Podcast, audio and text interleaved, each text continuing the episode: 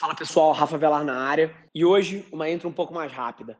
Três temas para fundir a sua mente: construção de marca, relacionamento e profundidade. Se liga aí. Esse é o Nas Trincheiras. Fala aí, Guizão. Bom dia, Rafa, tudo bem? Bom dia, cara. Pô, obrigado Como é que você pela tá? oportunidade aí. Sempre que posso, tô te acompanhando. Seu conteúdo tem sido um divisor de águas, entregando muito valor.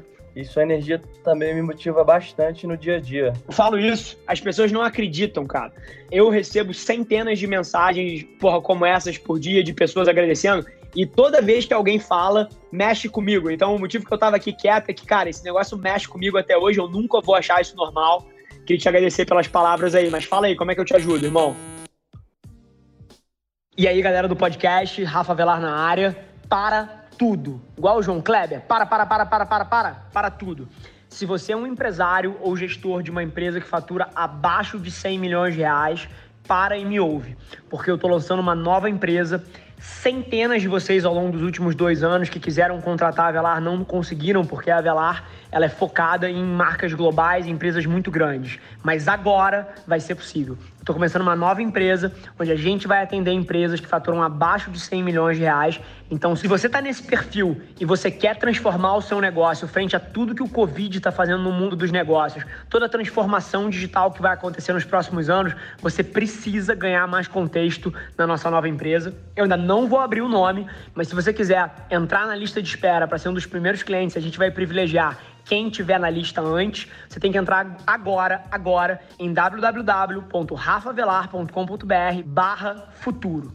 E lá você vai ter todas as informações, você vai conseguir entrar nessa lista de espera.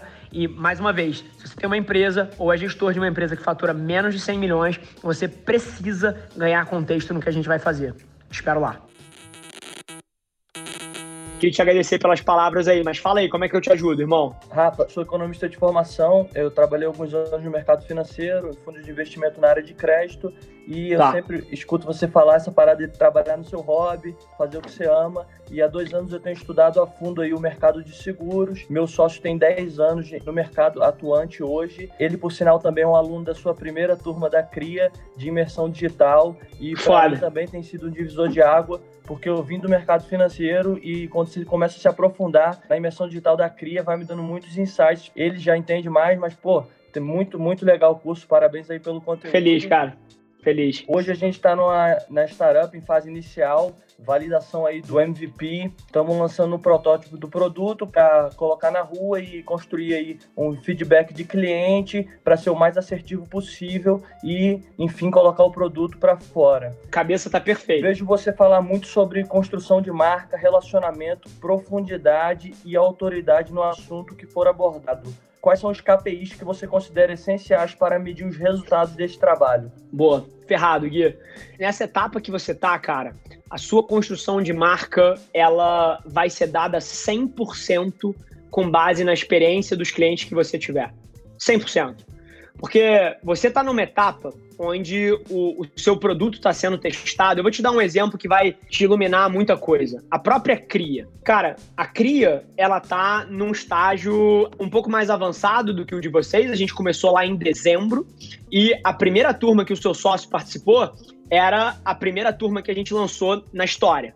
E o nosso foco naquela turma não foi fazer marketing, não foi construir marca pra cacete, não foi fazer comunicação pra fora.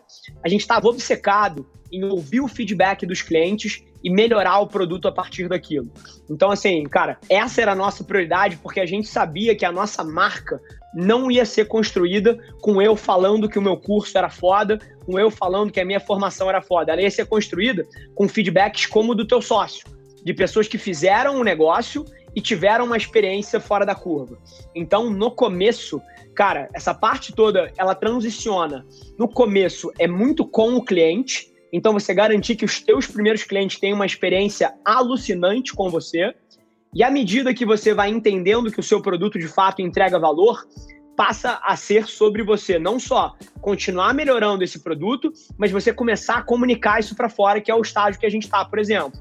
Agora você está vendo que a gente está fazendo live com a Cria, está fazendo mídia paga, né? Tá comprando mídia para Cria, tá trazendo, porra, site novo, o cara começou a produzir conteúdo. Agora a gente está transicionando a marca para fora.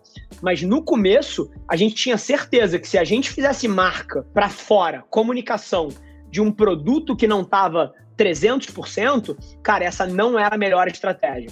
Então, porra, falando aí de profundidade, de relacionamento, de construção de marca, no estágio que você tá, é 100% o seu produto que vai fazer isso. Assim que ele tiver validado e que você tiver um puta produto na mão, aí sim você começa a investir para comunicar essa porra para fora, porque se você comunica coisas que não são verdade, e muitas vezes no começo o seu produto não é excelente, porque ele está melhorando, cara, você vai se criar um problema. Porque você vai trazer clientes e você vai comunicar que o seu negócio é foda, e na hora que o cara experimenta aquilo, não é exatamente assim. Então é uma linha muito tênue nesse começo. Eu focaria 100% em melhorar a porra do produto. Show de bola. Pode mandar outra? Solta. Como você trabalharia o engajamento do setor comercial formado por agentes autônomos com a cultura de uma startup em fase inicial onde seus recursos são ainda limitados? Boa. Só para entender, os agentes autônomos, eles estão ocupando qual etapa do processo? A etapa de captação de cliente ou também o relacionamento com esse cliente depois? Eles estão na fase inicial do relacionamento, entendeu? Alguns dos agentes autônomos já têm uma carteira com outros produtos, eles até conhecem o cliente a fundo, mas com o nosso produto em fase inicial. Bacana, legal. Cara, o engajamento, e aí não serve só para agente autônomo, esse é um mercado que eu conheço pra caramba, porque a XP, porra, é cliente da Avelar, foi cliente da Avelar durante muito tempo, porra, a Prudential é cliente e trabalha com agentes autônomos também, então, assim, são mercados que eu conheço. O que, que eu te digo? Cara, o engajamento de qualquer profissional, não só agente autônomo, mas qualquer profissional com o teu projeto, vai ser uma derivada de quanto valor você está deixando para ele da pizza. O que, que eu quero dizer?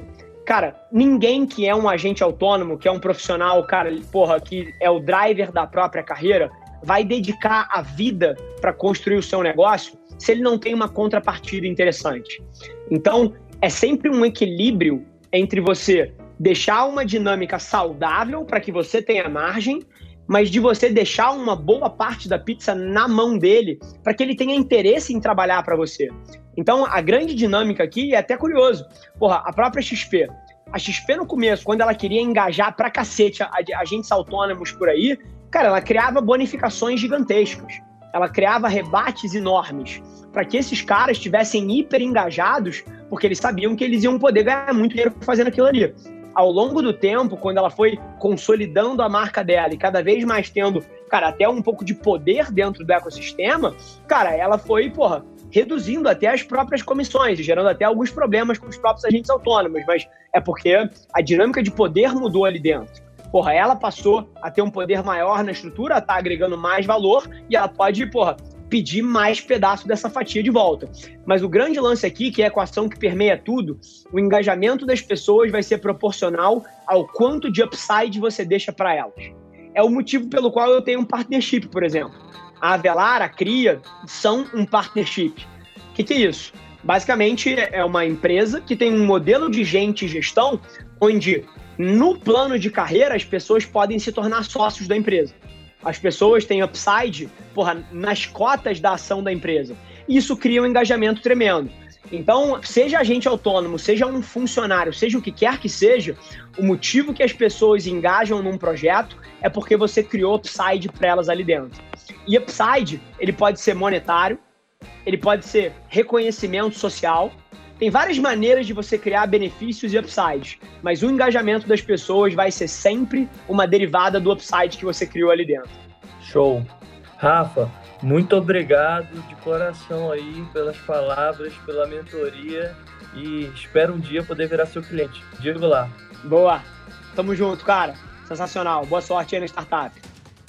Esse foi mais um episódio da nossa experiência em áudio e como eu já falei, eu adoraria saber que você está gostando do que a gente está compartilhando por aqui. Então não esquece, se você está tirando valor desse conteúdo, ia significar o mundo para mim, que você tirasse um print da sua tela, postasse no stories me marcando e aproveita para ir na sua plataforma favorita também e deixar um rating de cinco estrelas e um comentário lá, ajudando a gente a construir essa comunidade tão vibrante que move o Brasil para frente através do empreendedorismo e que fala desse Brasil que dá certo. É um prazer ter vocês comigo e a gente se vê no próximo episódio do podcast.